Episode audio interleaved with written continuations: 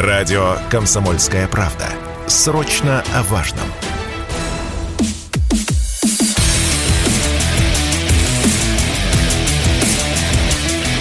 Программа с непримиримой позицией.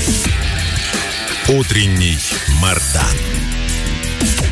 Всем здравствуйте! В эфире радио «Комсомольская правда». Я Сергей Мордан. Утро начинается не очень здорово. Вчера произошло трагическое происшествие, страшная на самом деле катастрофа в городе Ейске Краснодарского края. Там находится, насколько я понимаю, знаменитое Ейское летное училище.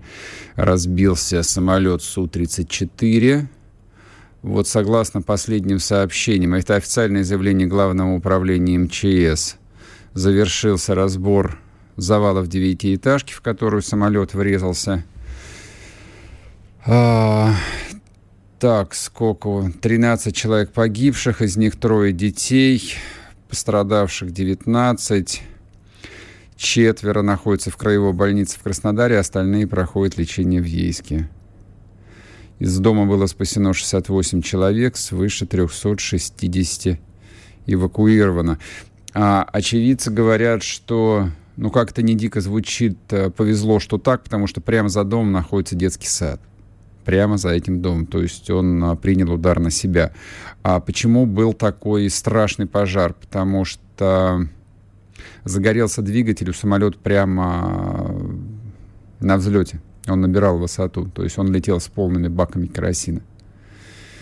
Вот, и там горела земля. Пилоты катапультировались в последний момент. Самолет до конца пытались увезти от домов. Поэтому а я почему об этом говорю? Тут же ведь а, начались а, комментарии, в том числе и какие-то отставные военные. Там где-то мне подался какой-то генерал-майор, вот что-то пробубнил. А, ну, генерал-майор-то в отставке вопросов у меня нет. У меня вопросы к коллегам-журналистам, которые в поисках, так сказать горячей информации, горячего альтернативного комментария.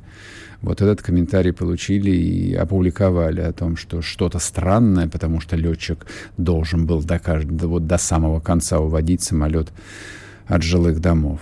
Там а, на съемках тоже сейчас два слова скажу. Видно, что кнопка катапультироваться была нажата в самый последний момент. И еще один важный момент. Приказ катапультироваться отдается а, вообще-то земли, чтобы вы понимали. Приказ отдается земли. Вот я в некотором недоумении э, там, вот редактора, которые вцепились в этот драматический поворот, у них все нормально с головой и с совестью? Нет. Простой ответ – нет. Ай, Господи, боже мой. Ну и что еще? И что еще? Не, вопросы есть.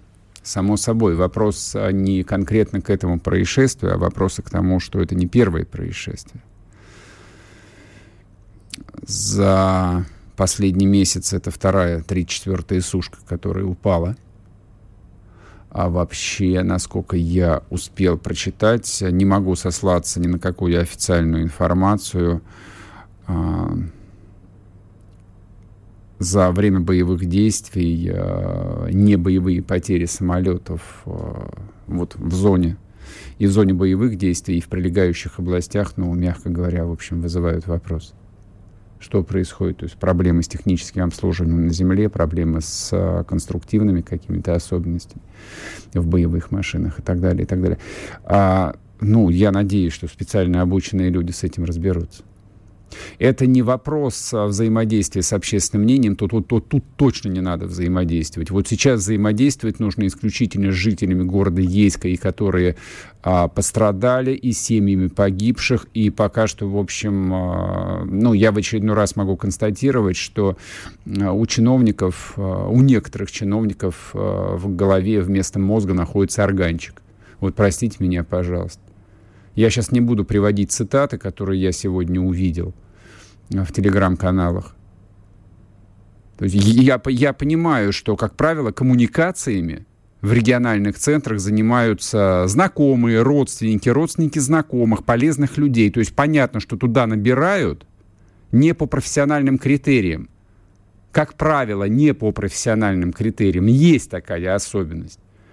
Но если вы понимаете, что вы не можете, дорогие мои губернаторы, а, доверять своей пресс-службе, потому что вы взяли туда на работу чью-то дочь, или чьего-то сына, или свата, кум, я не знаю кого. Ну, значит, тогда садитесь и пишите текст релиза самостоятельно. Знаете, как это звучит? Ну, давайте, я вам зачитаю, как это звучит. Так, э, ну, казалось бы, формальная вещь. Семьям погибших будет выплачено 1 миллион рублей. Угу, ясно. В случае среднего тяжкого вреда здоровью 400 тысяч рублей, в случае легкого вреда 200 тысяч рублей. Каждый пострадавший получит по 10 тысяч рублей. По 10 тысяч рублей. А вам доводилось бывать э, в Краснодаре? Мне доводилось. Там цены такие же, как в Москве. И вот представьте, у вас э, сгорела квартира, единственное ваше жилье – вам выдали. Я понимаю, что это то, что сейчас. Я понимаю, что дальше будет что-то еще. Я надеюсь на это. А сейчас вам выдали 10 тысяч рублей. Это что вообще такое? Это как? Вот люди это как должны воспринять? Ну, кому-нибудь в голову эта мысль пришла? Как люди сейчас в шоковом состоянии должны это воспринять? Ну, просто задайте себе вопрос. Люди с органчиком в башке вместо мозга. Задайте себе простой вопрос. Как люди должны прочитать эту сухую информацию. Как ее должны воспринять? Это невероятно. У меня нет объяснения. А, я вообще вот а, сказал бы тут следующее. В любой работе, особенно в работе с людьми, идет ли речь о губернаторе или о начальнике ЖЭКа, или о сотруднике какого-нибудь паспортного стола, Пункт первый. Руководствоваться здравым смыслом. И вот когда ты руководствуешься просто банально здравым смыслом, прислушиваешься тому, как звучит строка в официальном заявлении, прочитываешь слух перед зеркалом, лучше записываешь на диктофон, включаешь и понимаешь, что получается какая-то совершенно оскорбительная дичь. То есть ты ничего не имел плохого в виду? Конечно, нет но получается оскорбительная дичь. Это примерно как а, вчерашние разошедшие, разошедшиеся ролики в сети, а, попытка общения, по пермского губернатора Махонина а, с мобилизованными пермяками. Поговорим чуть подробнее об этом попозже, в следующей части. Но я про другое. То есть я уверен, что пермский губернатор ничего не имел плохого. Ничего не имел плохого. Но вот заданная программа в голове, вот тот лексический запас, тот словарный запас, который а, в него оказался загружен, многократно проработан, люди же привыкают говорить на том языке, о котором а, безопасно говорить на рабочих совещаниях. Обтекаемо, там, с множеством трактовок. А с людьми нельзя так говорить. А с людьми нужно говорить человеческим, простым, понятным русским языком. И это, собственно, секрет успешных политиков. Всех успешных политиков. Современных, я имею в виду. Путин умеет говорить человеческим русским языком. Жириновский умел говорить человеческим русским языком. А абсолютное большинство не умеет. И я не знаю почему. Ведь когда учат а, госуправлению в разных вузах, это точно не а, биологический факультет МГУ, это не физтех, это гуманитарка, чистой виде. Это гуманитарное образование в базе своей, даже если у них есть какой-то курс экономики, который подразумевает знание математики, но процентов на 70-80 это гуманитарные науки. И если их учат гуманитарным наукам, то должен быть какой-то курс риторики, истории, литературы, умение делать публичные доклады. Ну, например, в Америке, в Соединенных Штатах, даже в публичных, в бесплатных школах детей в старших классах в обязательном порядке учат риторике. И если посмотреть биографию любого политического деятеля, вы прочтете, что уже в старших классах средней школы Джол, Джон Болтон какой-нибудь или Майкл Киви а, значит, был президентом школы, выступал на каком-то школьном комитете и прочее, прочее, прочее. Умение говорить с людьми человеческим языком. Это обязательный навык, если ты хочешь нравиться или как минимум, если ты хочешь, чтобы тебя... Максимум, если ты хочешь, чтобы тебя любили – а минимум, чтобы тебя понимали, чтобы тебя воспринимали адекватно, как нормального. Русский человек что хочет? Он хочет нормальности.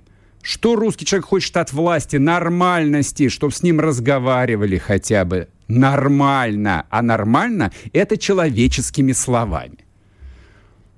Понимаю, трудно. Понимаю, не получается. Наймите специалистов. В интернете полно. Курсы ораторского мастерства в трех уроках, вебинар. Две тысячи рублей какие-нибудь. Я не знаю, не, я не обращался, упаси бог. Но если такая проблема есть, решите проблему. Простенькую. Это самая простенькая проблема, которая у нас есть. Но она есть. Продолжим после перерыва. Не уходите. sportkp.ru О спорте, как о жизни.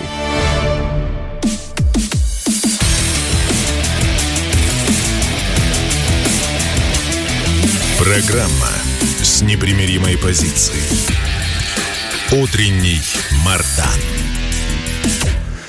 И снова здравствуйте, и снова в эфире радио «Комсомольская правда». Я Сергей Мардан. Ну что, переходим к следующему важному пункту – повестки дня, если бы не вчерашняя катастрофа, мы бы с нее бы и начали бы, конечно. А, я буквально два слова еще добавлю, поскольку в комментариях э, к чату трансляция, кстати, идет на YouTube-канале Мардан 2.0 и в телеграм-канале Мардан люди задают вопросы. Это то, что вчера начало вот курсировать по чатам, по пабликам. А, была ли это атака хохлов? А, я не буду вдаваться сейчас э, в лишние разговоры. Есть видосы, они выложены. Летчик спрашивает, э, ну, который катапультировался, ну, очевидец, а вас сбили? Летчик отвечает, нет. И поскольку он был тоже в шоковом состоянии, в общем, а, невозможно предположить, что это постанова. Нет, нет. Загорелся двигатель. По предварительным результатам самолет сходу влетел в стаю птиц. В стаю в одну, одну птицу движок перемолол бы просто в пыль, две птицы он перемолол бы в пыль. На всех стендовых испытаниях э, это, в общем, проверено многократно. Но если самолет влетает в стаю, это большая проблема, и это, к сожалению, случается. Ну ладно, все, это пока откладываем, этим, с этим будут разбираться специалисты. А в Москве закончилась мобилизация. Внезапно, да, вот так вот, вот совершенно шокирующая новость. Вот буквально э, с утра разговаривали о произошедших накануне, накануне странных эксцессах, вот, а вчера уже было опубликовано решение я не знаю, там, в каком виде это было оформлено. Это было, я, по крайней мере, об этом прочел в телеграм-канале московского мэра. Понятно, специальное подготовленное решение о том, что все, план выполнен, все свободны. Вот, причем как-то вот празднично это было обставлено, что и все выданные повестки вы можете порвать, они не рабочие. Появился ролик а, как, ну, видимо, сборный пункт. То есть в, моё, в моей юности сборный пункта это была знаменитая Угрешка в Москве. Вот, но туда уже из военкоматов московских привозили прессовников. А сейчас как-то все очень куртуазно, примерно как в МФЦ. Какие-то люди сидят за компьютером, вот, э, люди сидят на стульях. Разговаривают. Я не знаю, что это. Ну, видимо, какое-то правильное специальное место, и заходит военный, и, значит, объявляет э, всем спасибо, все свободны. До свидания.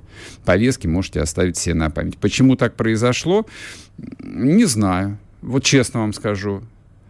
А официальную информацию я видел. Констатирую. Там написано, что план по мобилизации выполнен. И есть, правда, некоторые вопросы, значит, к точности планирования, если ее вот пришлось дергать стоп-кран, а, что вот как бы там а, висит такой счетчик где-то в специальном кабинете, там чик-чик-чик-чик мобилизованные, пум! Или там обрат, обратный отчет. Ну, допустим, план там 50 тысяч человек или 10 тысяч человек. И он там 9953, 8754, 2132, осталось 1054. И потом и обратный отчет 9, 8, 7, 6, 5, 4, 3, 2, 1, 0. Пам! Мобилизация закончена. Так происходило, наверное? Ну, хорошо. Если так, я рад. Я рад. Я понимаю, что на самом деле многие люди э, вот э, испытали во вчерашний момент, ну, такое странное чувство облегчения. Странное чувство. То есть при, а, и тут возникает некоторое количество вопросов. А вот те, кто получили повестки, а вот те, кто в последний момент, э, значит, кинулись на Авито покупать броники, а цена на броники доходит нынче в Москве до 250 тысяч. Ну, это в полном обвесе, 14 килограмм весом, э, с напашником, э, с ножопником, извините за выражение, так называется на сленге военном, до 250 тысяч рублей. Вот, и всякие тактические ботинки правильные и тактические шлемы. Я изучил вопрос. Конские совершенно деньги. Вот, вот на этой волне ажиотажа, плюс тут чисто вот э, московский есть аспект. Ну, во-первых, Москва город богатый, зажиточный. А во-вторых, э, ну, это для части, по крайней мере, людей превратилось, ну, в такой способ что-нибудь купить полезное, нужное, классное, классное. Раньше искали какие-нибудь э, кроссовки последней модели, а сейчас люди, взрослые люди, обсуждают э, тонкости бронежилетов пятого или шестого класса защиты. Вот так вот. Вот. И все, и все закончилось. Еще у меня вопрос. Да, ну, э, важное дополнение. В Московской области тоже одновременно все закончилось тоже дернули стоп-кран с интервалом буквально в несколько часов. Я москвичей ну и, соответственно, и себя, хотя я не, вот не попадаю. Я только во время всеобщей мобилизации а, попаду. Рядовых а, и сержантов запаса моего возраста нет, в них необходимости не было. Так что, ну, в общем, в любом случае, народ пока выдохнул. Вопросы есть по Питеру. Питерцы, привет вам. Я знаю, что многие были расстроены моими замечаниями на, про, на прошлой неделе. Не надо расстраиваться. Вчера губернатор Беглов уволил своего заместителя, ответственного за мобилизацию. Не говорят за что, что он такого сделал. То ли за то, что ловил э, уклонистов по подъездам домов, что, в общем, тоже выглядело довольно дико. Ну, скорее всего, за это. Ну, а сцены, а, значит, из Питера то есть, если бы не было написано Питер, я бы решил, что это сцена из какого-нибудь Кривого Рога или Днепропетровска образца трехмесячной давности. Там тоже а, ловили хохлов.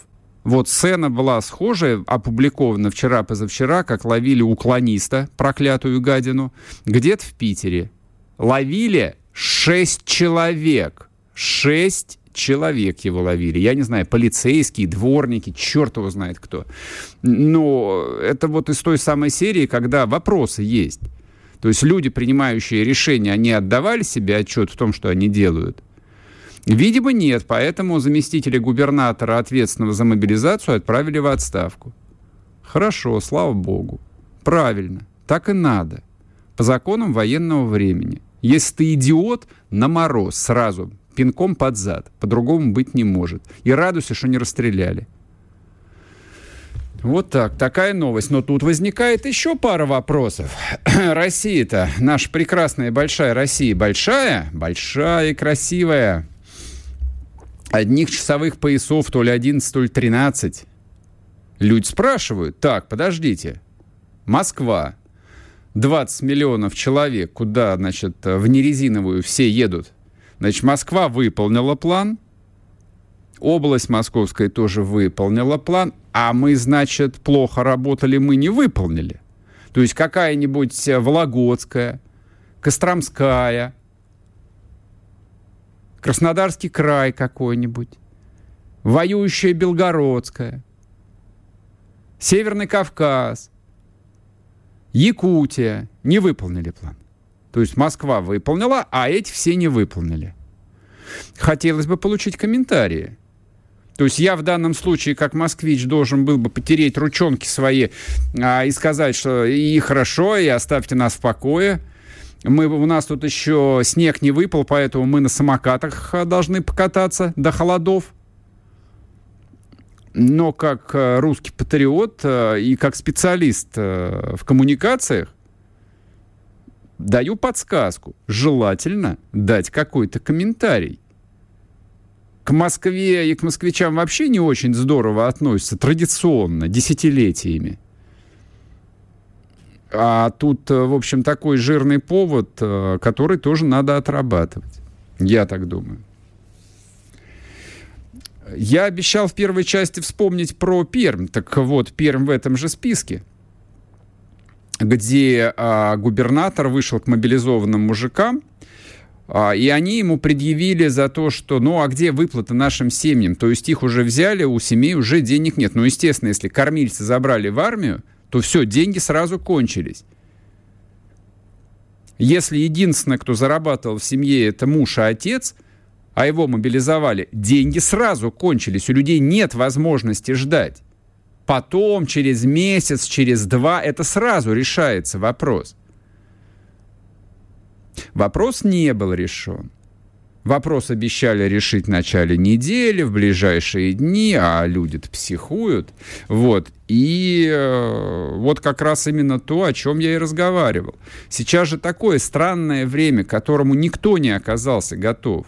Мы все не оказались к нему готовы, конечно же. Быстро учимся, быстро перестраиваем голову. И чиновники тоже не, совершенно оказались к этому не готовы. Да, вдруг они осознали себя, что Россия гражданское общество есть, и это не только навальнисты в красных кедах, не только, это суровые мужики, тот самый ядерный электорат Путина, вот это и есть теперь гражданское общество, которое задает вопросы, которое что-то требует, и на эти требования, на эти вопросы нужно сразу отвечать. И что важно, вот не вот этим речекряком, которому они научились, а нормальным русским языком. Надо учиться. Причем времени учиться нет. Учиться надо либо по ночам, либо, я не знаю, за счет сна, но надо учиться. Чтобы не было проблем. Сейчас короткий перерыв на новости и продолжим. Радио «Комсомольская правда». Мы быстрее телеграм-каналов.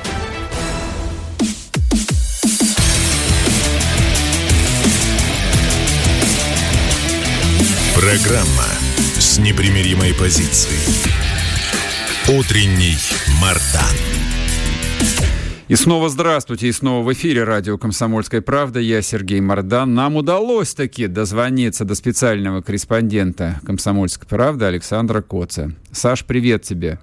Да, привет, Сереж. А, сегодня свет есть, отлично. Я бы хотел бы с тобой начать разговор а, с первого человеческого обмена, который состоялся вчера. Вот, наконец, мы о нем объявили, а не прочитали от хохлов. А, расскажи, пожалуйста, что произошло, хорошо это или плохо, как ты к этому относишься? Да, когда наши э, граждане возвращаются домой, это всегда хорошо. Э, и я тут не, не, вижу каких-то причин сильно горевать. Единственное, мне а, после каждого обмена подписчики в Телеграме начинают тыкать э, видео украинскими, где mm-hmm. тот или иной наш пленный давал там кому-то интервью и что-то плохо говорил. Я а, призываю вот эти информационные фекалии, которые поглощают украинцы, им скармливают это, ну, проявлять какую-то Э, гигиену информационную и самим ложкой не лезть в эту, э, в эту тарелку с жижей, потому что я прекрасно понимаю, как делаются такие интервью. Я отлично знаю, как психологически и физически обрабатываются люди, прежде чем посадить их за стол с тем или иным блогером, поэтому угу. э, всерьез э, воспринимать те слова, которые люди говорили, находясь в заведомо уязвимом положении, я бы не стал. Я даже не буду призывать попробовать поставить себя на место этих людей, потому что все равно у вас ничего не получится, mm-hmm. пока вы в реальности не окажетесь в таких условиях.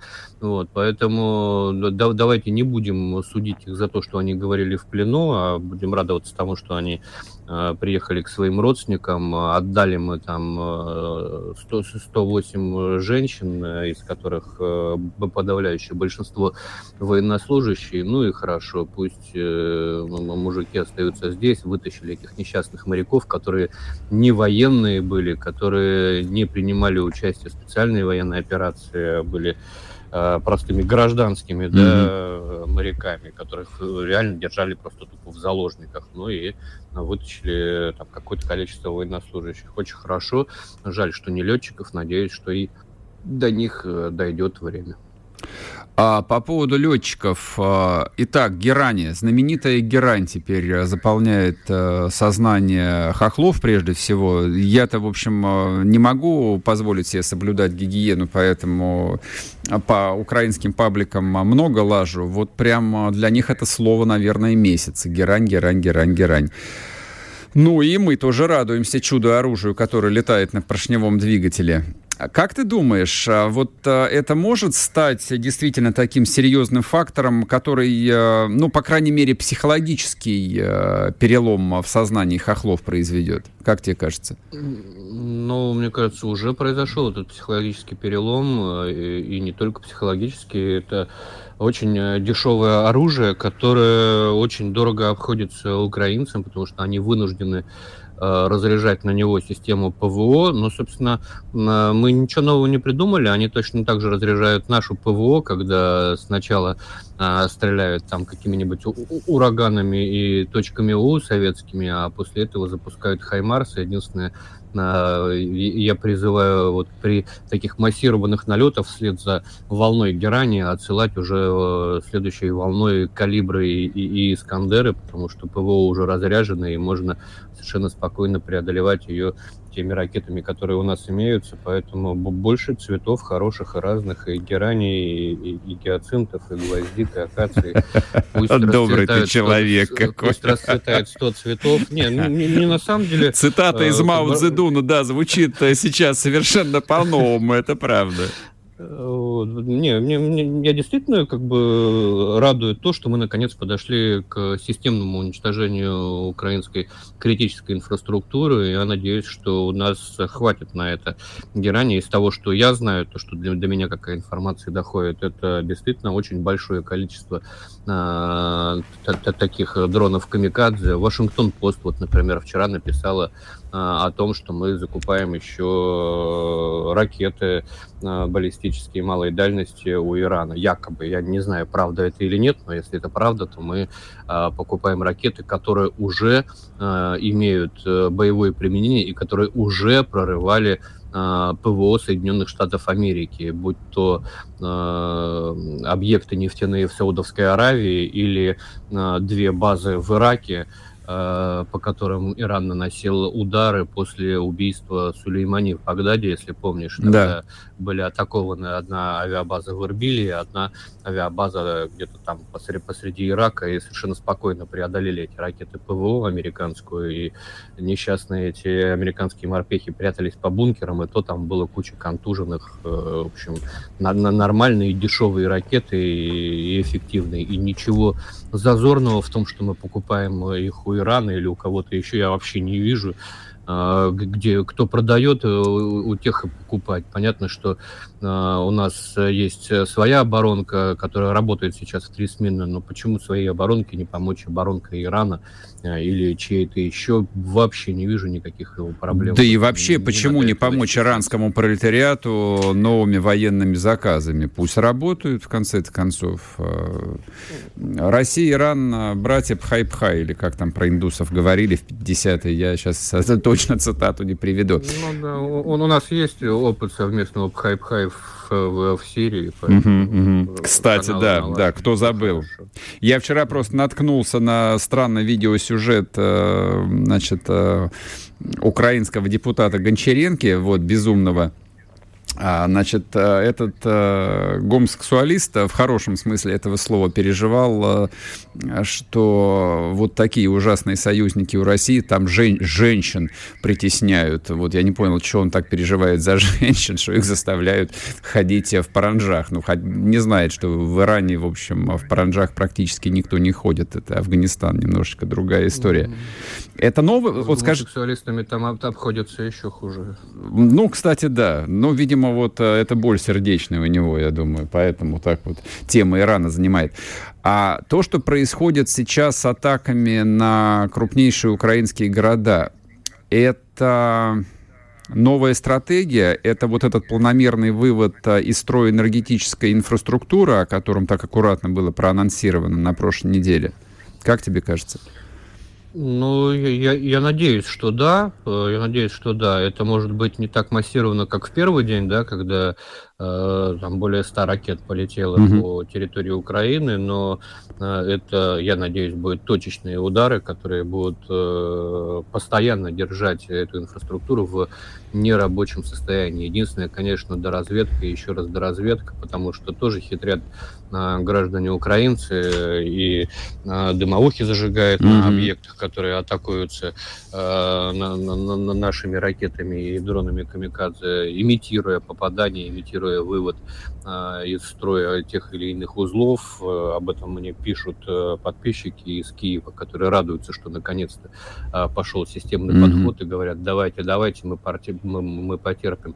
Вот. Хитрят товарищи, поэтому до разведки еще раз бить по тем же самым местам, как э, украинцы били э, по тому же самому Антоновскому мосту, который мы э, пытались какое-то время э, чинить, э, отправляли туда ремонтные бригады, которые попадали под огонь, а потом э, плюнули и перестали это делать. И вот надо ждать, когда у них такой же слом когда произойдет, когда они плюнут и э, перестанут э, пытаться что-то починить, понимая, что это бесперспективно.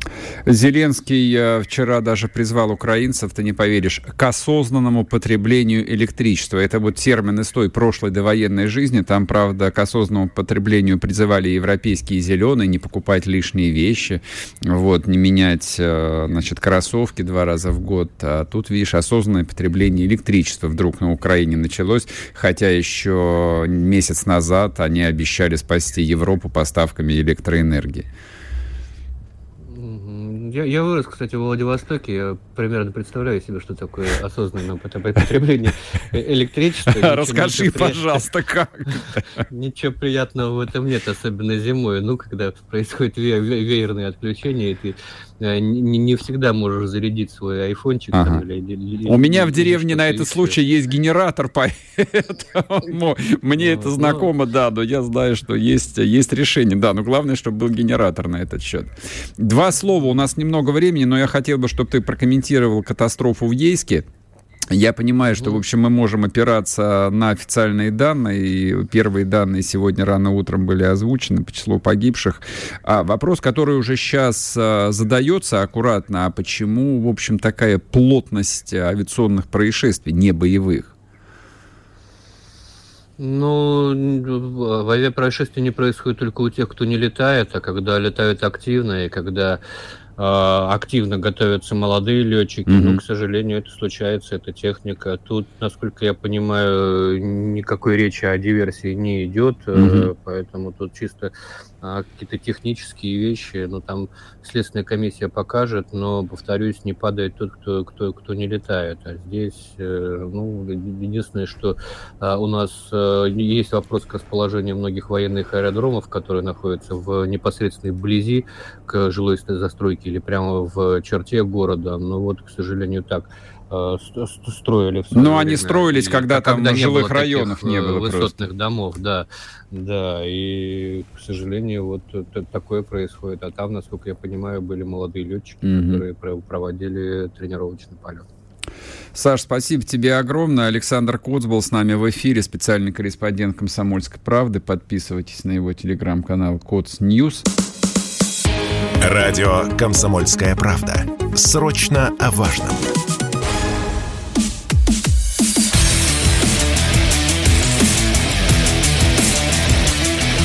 Программа с непримиримой позицией. Утренний Мардан. И снова здравствуйте, и снова в эфире радио «Комсомольская правда». Я Сергей Мордан. Ну, коль мы заговорили про Восток, про Ближний Восток, хотя вот я не знаю, географически Иран относится к Ближнему Востоку или нет. Наверное. Но это вообще все системные расисты европейские вот придумали делить э, на самом деле центр нашей цивилизации, Междуречье, и прилегающие территории такими странными какими-то словечками. Восток, Ближний Восток и прочее. А, значит, вчера, вчера целый министр по делам диаспоры Израиля Нахман Шай заявил буквально следующее. Этим утром появились сообщения о том, что Иран передает России баллистические ракеты. Больше нет никаких сомнений, в какую сторону должен выбрать Израиль в этом кровавом конфликте. Написал он в Твиттере. А я понимаю, что политическая жизнь Израиля очень разнообразна, и заявление там какого-то министра по делам диаспоры, вот что бы это ни означало, наверное, мало что может изменить. Там есть премьер-министр, который принимает решения, но с премьер-министрами тоже там не очень непонятно. Был Беньямин Нетаньяху, большой друг Российской Федерации. Сейчас он временно не при делах. А, вопрос, а, Израиль впишется в этот а, конфликт или по-прежнему а, будет себя вести как умное государство, умного народа и будет, в общем, стоять в сторонке, заботясь прежде всего о своей безопасности. Поговорим об этом с Саймоном Циписом, доктором политических наук и международных отношений. Саймон, здравствуйте. Здравствуйте. А, вот объясните, пожалуйста, а, во-первых, а, откуда взялся этот министр по делам диаспоры, зачем он сделал это заявление? И я, я вот хоть режьте меня не могу найти ни одного резона, зачем а, Израилю вписываться на восьмом месяце конфликта, в него, тем более на стороне Украины. Я давайте по порядку. Э, значит, во-первых, э, да, у нас действительно есть э, Министерство диаспоры мы еврейский народ, разбросанный по, все, по всему миру, и у нас в каждой стране практически есть своя община. Это mm-hmm. диаспора. Э, у нас в Израиле это называется «жизнь в изгнании», в кавычках. Но это да, это диаспора.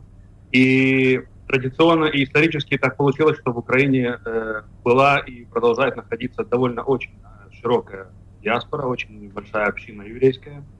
И э, Нахман Шай, он министр диаспоры, и практически не, не зациклен вопрос на самой Украине, потому что он выполняет свою работу. Он должен, э, э, э, так скажем, окучивать, культивировать хорошие, добрые отношения э, с диаспорами еврейскими по всему миру, не только в Украине. Например, когда происходят те или иные локальные или региональные конфликты, будь это Северная Африка, Ближний Восток, э, даже Южная Америка, неважно. Э, министр диаспоры, естественно, начинает играть ключевую роль. А если там евреи, насколько велика эта община, как ее спасти, как ей помочь. У нас даже в истории есть такие случаи, что нам приходилось э, выполнять военные операции по эвакуации еврейских диаспор с мест локальных конфликтов. Например, в 90-х годах во время гражданской войны между Эфиопией и Эритреей Израиль эвакуировал несколько сотен тысяч э, эфиопских евреев. То есть mm-hmm. это, это тоже в этом тоже играет роль Министерства диаспоры. Это, Теперь, быв... касается... это, это бывшее министерство Алии, насколько я понимаю, да? А то, вот нет. нет. Здесь очень интересный вопрос. У нас есть отдельное министерство Алии. Э, это министерство репатриации. То mm-hmm. есть оно уже занимается де-факто, когда евреи приехали в Израиль. С ними, слава богу, все хорошо. Они сыты, они одеты, они спасены. И теперь начинает Министерство Алии заниматься евреями, которые уже находятся в Израиле. А, понял. А эти занимаются теми, которые, соответственно, за пределами Израиля находятся. Да, совершенно верно. Ага. То есть в их, в их компетенцию входит э, организация, скажем так, э, э, гражданских авиарейсов для тех, кто хотят сделать Алию, то есть эмигрировать. Ага, ага. Если они считают, что им угрожает опасность, как вот многие украинские евреи сейчас вдруг э, решили эмигрировать, э, а 30 лет назад, когда в 90-х были, были открыты э, ворота в Израиль вследствие Горбачевской реформы, они решили остаться в Украине. Но сейчас им как говорится, припекло, и они решили сделать алию. То есть, э, но община, она остается общиной, и диаспора, она остается все время... Я это, понял, разницу диаспора. понял, да, это нам такое тоже надо, вот чтобы было Министерство по делам э, русских за границей и Министерство по делам репатриации русских. Вот я всегда говорю, что учитесь у Израиля, плохому не научит никто. Прошу вас, да, извините, перебил. Так, ну и чего, и, зач... Нет, и, зач... и, за... и зачем он э, вот это вот заявил, чтобы что? А вот теперь начинается самое интересное. Во-первых, э, разыгрывается еврейская карта. В украинском конфликте разыгрывается еврейская карта. Поскольку еврейская община, находящаяся в Украине, она уже однозначно приняла сторону украинского режима. Угу. Кстати, э, который, в принципе, должен с точки зрения всех правовых мер считаться хунтой, поскольку он пришел нелегитимным способом к власти. В 2016 году был государственный переворот. И этого, от этого не уйти. Э, поскольку там присутствует очень серьезное э, неонацистские и даже неофашистские образования, а еврейская община приняла именно сторону украинского режима, то у нас у многих в Израиле даже возникает некоторый когнитивный диссонанс. Как же так? Евреи, а тем более олигархи типа Коломойского и ежеподобному, они не только финансируют но и закупают вооружение и организовывают такие вот нацбатальоны. Но тем не менее, э, поскольку есть серьезное присутствие на стороне украинского режима еврейской общины, еврейская община начинает разыгрывать еврейскую карту. А для Израиля это чрезвычайно э, важный и острый момент. Потому что слабое место государства Израиль – это еврейская диаспора в любой стране по всему миру. И вот э, начинается давление украинским режимом на слабое место Израиля. Теперь, э, действительно, э, возвращаясь к вашему вопросу, Нахман Шай сказал, что, видимо, нужно Израилю, вот тут тоже не, не, не состыковочка, Израилю нужно поставить Украине оружие, чтобы спасти еврейскую диаспору. Я, я не вижу, э, как это связано одно с другим. Mm-hmm. Неужели кто-то думает, что поставляя больше оружия Украине, э, эта война быстрее прекратится, и, и еврейская диаспора, и еврейская община будет спасена? Тем не менее, на мой взгляд, на Нахмана Шая была... Э, оказано давление. И хочу тут еще одну сделать сносочку, что даже если и Израиль поставляет, а Израиль поставляет оружие Украине через третьи страны, Румыния, Польша, Болгария и так далее, mm-hmm. э, то это также происходит, надо э, сказать, что э, на нас оказывается давление очень серьезное нашего старшего брата, а именно США. И мы от этого уйти никуда не можем. Даже если некоторые наши министры, а может быть даже и военные, они э, говорят к нашему правительству, что не надо поставлять оружие Украине, поскольку, во-первых, Россия находится, российская группировка войск находится прямо на наших границах Сирии. И, и э, обеспечивает безопасность, в общем-то, этой границы. Не только безопасность, я вам скажу больше. Все авиаудары, которые наносит Израиль по территории Сирии, по э, тем или иным скоплениям группировки Хизбалла, происходят с э, молчаливого согласия России. Угу. Наши военные это прекрасно знают, русские военные это прекрасно знают. Израиль сообщает, предупреждает о том, что он собирается нанести те или иные ракетные удары, и то, что Израилю это удается, это происходит только э, с молчаливого согласия российской, российского контингента, а также российских батарей ПВО, которые находятся прямо на наших границах. То есть все израильские э, самолеты и все израильские э, ВВ, операции ВВС, они видны на радарах советских русских офицеров, тем не менее, это один из факторов. Второй из факторов, что у России есть серьезный рычаг на Иран. Сейчас я э, вернусь к Ирану. Так вот, э, что касается его э, значит, объявления этого министра, что вот Израилю надо бы поставлять оружие напрямую, уже не скрываясь. То есть до, до сих пор израильское оружие появлялось теми или иными окольными путями в руках ВСУ Украины. Но теперь якобы уже говорят о том, что нужно напрямую поставлять. И тут разыгрывается очень нелепо, очень топорно, разыгрывается еврейская карта. То есть нет связи между поставками оружия Израилем Украине и спасению или помощи таким образом еврейской общине. Однако тут есть еще один э, очень интересный элемент. Дело в том, что ВПК, военно-промышленный комплекс Израиля, он в принципе существует как автономная такая единица. У нас на протяжении современной истории Израиля была масса скандалов, что израильское оружие оказывалось э, в тех странах, э, которые э, Израилю ну, совсем невыгодно посылать оружие, а именно э, страны, где был режим диктатуры, где ну, никакими э, демократическими значит, нашими ценностями мы не могли и не, не должны поставлять туда оружие, поскольку там либо идет геноцид, либо идут этнические чистки, либо идет, идет, происходит нарушение прав человека. То есть я говорю сейчас о гражданских войнах в Северной и Центральной Африке, а также в Южной Америке. Масса, масса случаев, когда израильское оружие оказывалось в руках диктаторов. У нас даже были созданы чрезвычайные комиссии, а даже дела некоторые доходили до суда. У нас есть действительно несколько очень серьезных, громадных, гигантских корпораций, которые производят очень передовые системы вооружения. Но эти корпорации не имеют никаких, никакого лояльности, никакой лояльности ни к Украине, ни к другим государствам. Они любят деньги. Понятно. Они продают эти системы вооружения. Понятно, понятно. Поэтому, если даже Израиль будет поставлять э, Украине оружие, это, во-первых, не из-за большой любви к Украине, а, а из-за любви из к деньгам из-за любви к деньгам раз, и, скажем прямо, из-за недолюбливания, мягко говоря, а если говорить прямо, из-за ненависти к России. Потому что, понял, к сожалению, понял. Да. Да. Саймон, спасибо большое. Мы уже уходим на новости. Все разъяснили. Передайте, пожалуйста, вот э, людям из, из ВПК Израиля. В принципе, можно поставлять э, свою продукцию в Россию. Почему и нет? Как бы деньги у нас есть, кстати. Я, я вот еще два слова добавлю. Да, буквально сейчас, два. Два слова. Э, на Украине сейчас э, Украина превращается в противостояние Ирана и Израиля. Радио «Комсомольская правда». Мы быстрее телеграм-каналов.